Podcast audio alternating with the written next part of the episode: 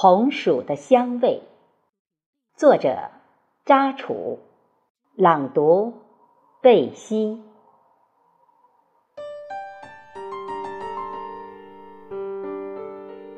我的家乡坐落于皖鄂赣三省交界的长江中下游，居长江北岸。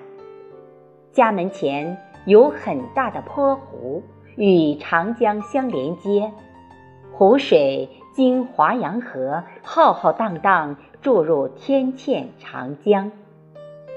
屋后有绵延起伏的大安山，大安山山峦起伏似巨龙，山峰建有国网风力发电。美丽的家乡，人杰地灵，山清水秀，鸟语花香。物产丰富，农作物有水稻、棉花、油菜等，五谷杂粮应有尽有。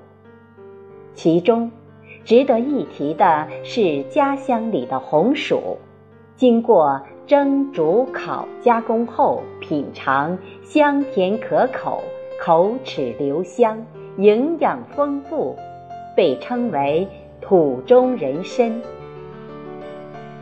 相传，明朝朱元璋未登基前，曾率兵攻打滁州时，由于滁州地势险要，易守难攻，攻打几日，人困马乏，粮草用尽。有一天，一战马低头吃草，把一棵大叶野菜连根拔起，叶下。带出一串像地瓜一样的东西，战马吃了下去。随后，朱元璋也拔其物吃下，觉得好吃，于是他发动士兵满山遍野寻找，并烧煮着吃，渡过难关。朱元璋终于占领滁州。后来，这种地瓜被民众。栽植，成活率高，旱涝保收，农户广为种植。朱元璋称帝后，有一天，一攻滁州时，山上救命的地瓜美味，便让御厨做菜，烤了几块给朱元璋送去。朱元璋吃后大加赞赏，让文武百官品尝。众问其物名，朱元璋想，既然是山上遇到的，就叫他山芋吧。军士徐达嫌山芋名太俗，建议把山芋更名为山芋，这就是山芋的由来。山芋即红薯。金秋十月。正是家乡的红薯采收季节，田园中，只见人们在红薯地里，先把红薯藤拔掉，留一小撮红薯兜在土外，以便挖掘时辨认。再拿锄头挖红薯，挖红薯也有技巧，要从红薯垄的两边深挖，这样挖出来的红薯不会受伤。大人们在前面挖，小孩在后面一根一根剪刀篾丝箩里，或者装在蛇皮袋里面，运回家后，找一背风向阳、暖和的地方挖洞，妥善储存越冬，留着慢慢享用。忆儿时，母亲在灶台做饭时。烧烤的红薯又香又甜，记忆犹新。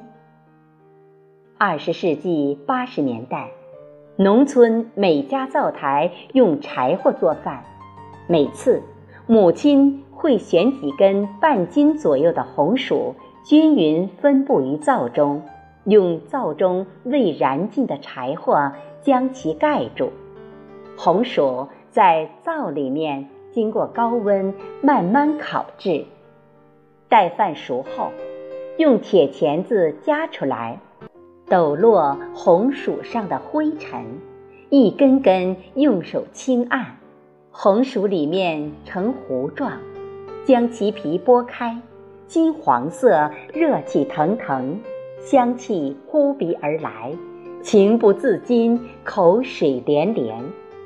用嘴咬一口品尝，甜而不腻，夹杂着红薯特有的香味。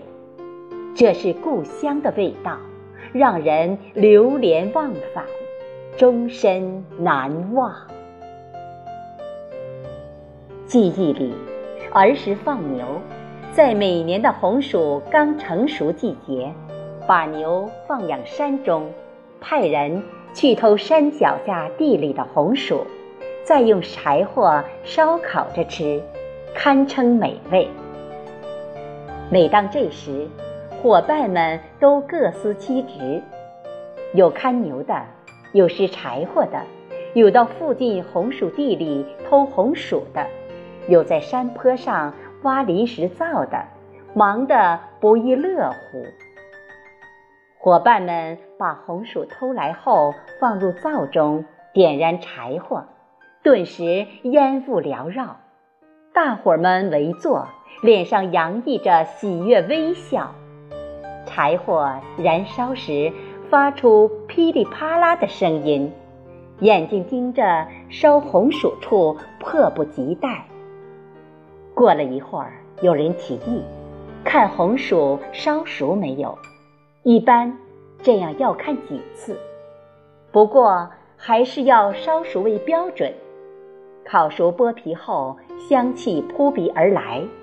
由于太烫，只能用嘴吹几下，冷得快些，不时吞咽口水。这时，家里面带来的猎狗坐地而观望，剥下来的薯皮刚扔地上。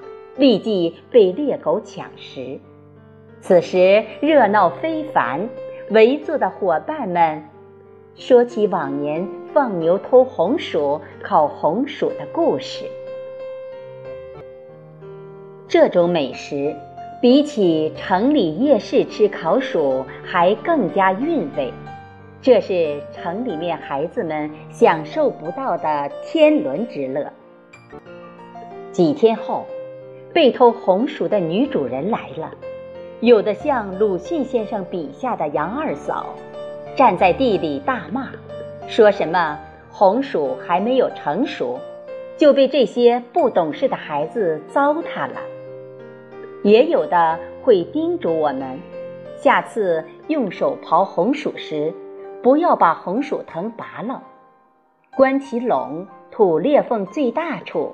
这样的地方红薯大，把大的带走，小的留地里面慢慢长。